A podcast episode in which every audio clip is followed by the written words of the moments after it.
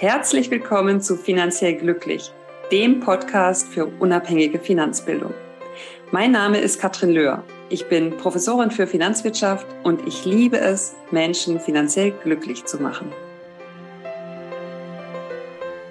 Heute möchte ich ein Thema in den Fokus rücken, was mich auch immer wieder jetzt im Alltag ja, begleitet. Und das sind Fragen zum Thema, ich habe Liquidität auf dem Konto was mache ich damit? Und wir haben ja eine Zeit hinter uns, wo die Zinsen entweder sehr niedrig waren, bei Null waren, wir hatten schon negative Zinsen. Und jetzt sind wir ja in einer anderen Zeit. Und deshalb müssen wir da auch wieder umdenken und umlernen. Und ich habe die Erfahrung gemacht, dass das bei vielen noch nicht im Alltag angekommen ist. Das heißt, da liegt noch immer viel Kapital einfach auf dem Girokonto oder noch auf dem Sparkonto bzw. Sparbuch.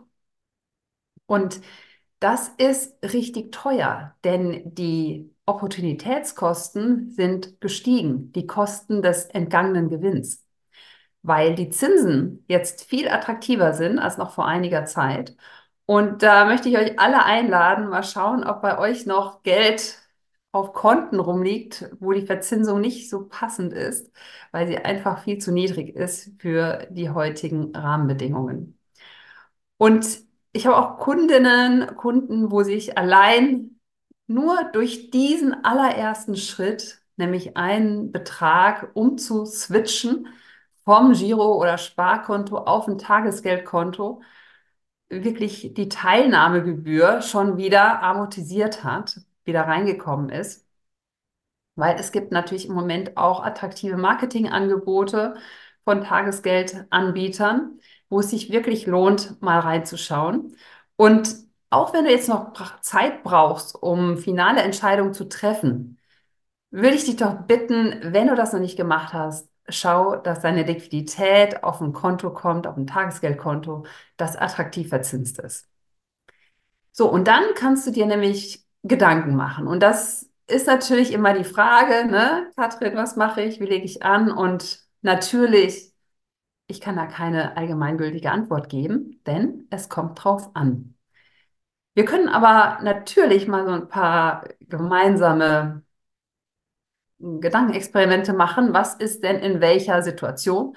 Und äh, da fange ich mal mit einem Anleger, einer Anlegerin an, die gerne ihr Kapital anders und besser verzinst haben möchte, die damit auch an ihrem Vermögensaufbau arbeiten möchte, aber die keinen langen Zeithorizont hat. Also die vielleicht einen Zeithorizont von drei, vier, fünf, sechs Jahren hat. Und das war's.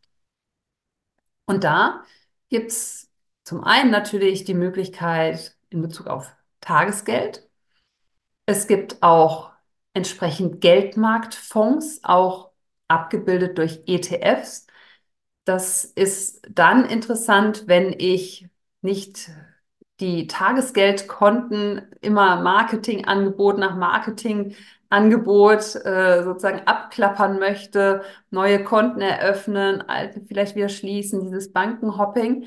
Das ist ähm, auf Dauer natürlich keine ja, gute und angenehme Idee. Deshalb kann ich da durchaus auch mal einen Geldmarktfonds in Betracht ziehen. Das ist anders aufgestellt als ein Tagesgeldkonto. Es ist kein, ähm, es unterliegt nicht der Einlagensicherungsfonds, es ist aber Sondervermögen. Ähm, es unterliegt aber auch Schwankungen und die Konditionen orientieren sich am Interbankenmarkt. Also man hat da im Grunde entsprechend immer den aktuellen Zins, anders als bei den Banken, die dann möglicherweise nach ihrem Marketingangebot den Zins wieder äh, sehr runtersetzen, ähm, hast du da zwar Schwankungen drin, aber du hast dann im Grunde immer die aktuellen Marktgegebenheiten abgebildet.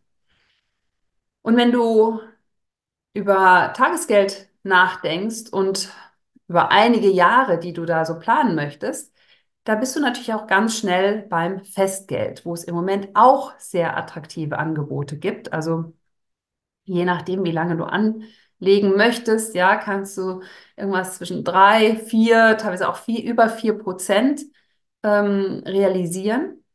Und dann ist natürlich die Frage, wann brauchst du das Geld? Weil beim Tagesgeldkonto ist es so, bei den garantierten Marketingangeboten hast du in der Regel über einen bestimmten Zeitraum einen Zins dann garantiert.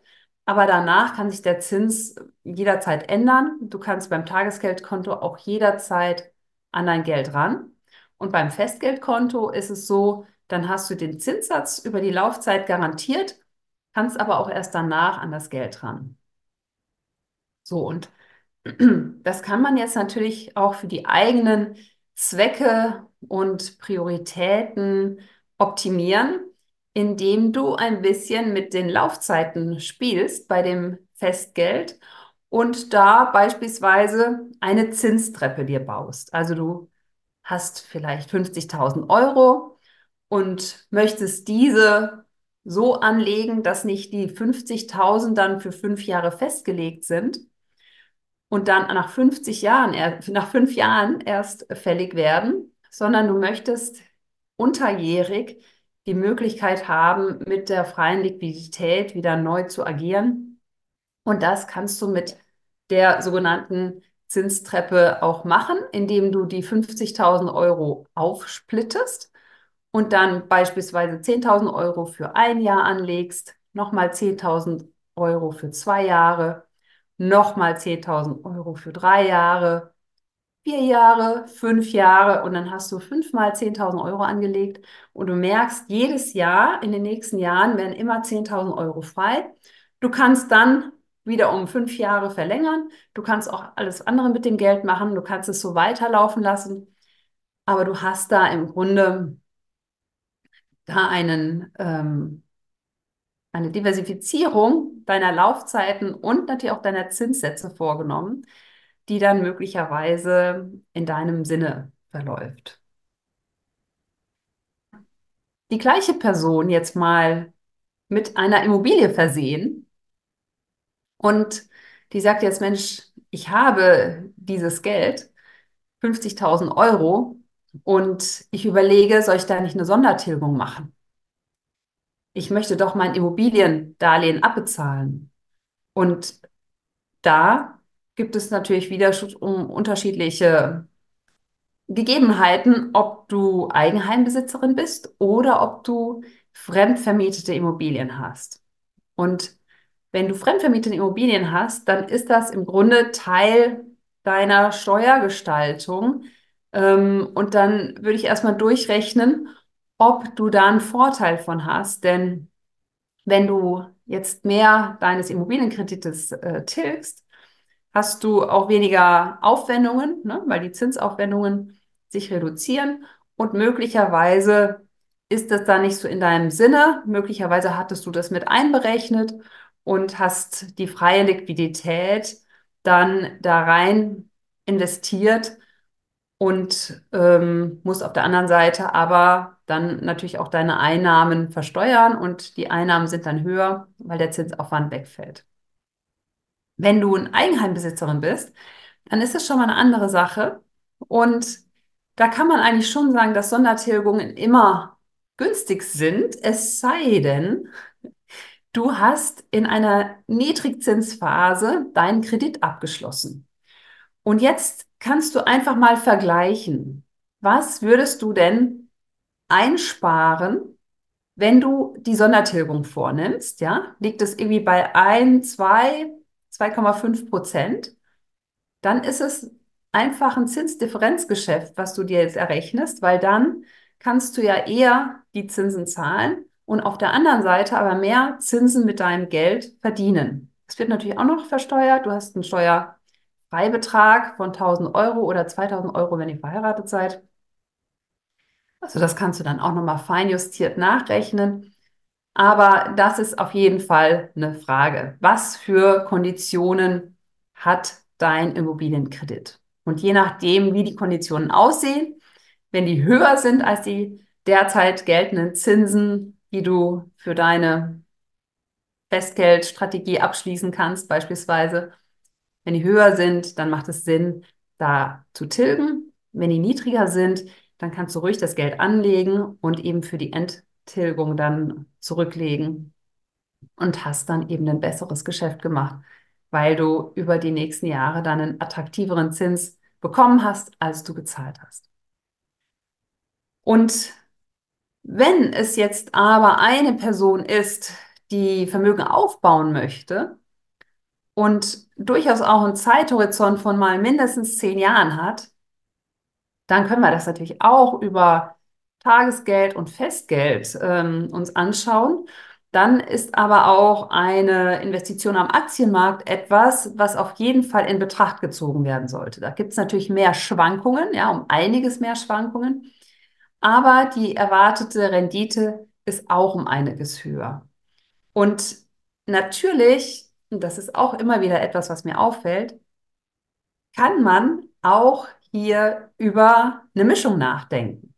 Das heißt, wir haben letztlich eine Mischung zwischen Tages-, Festgeld und ETFs, was dann auch wieder spannend ist, auch in Bezug auf wann sind die, ähm, ist das Kapital fällig und wann ist das, ähm, ist der, äh, wann ist das Kapital ähm, fällig und wann ist der Zeithorizont im Grunde angestrebt.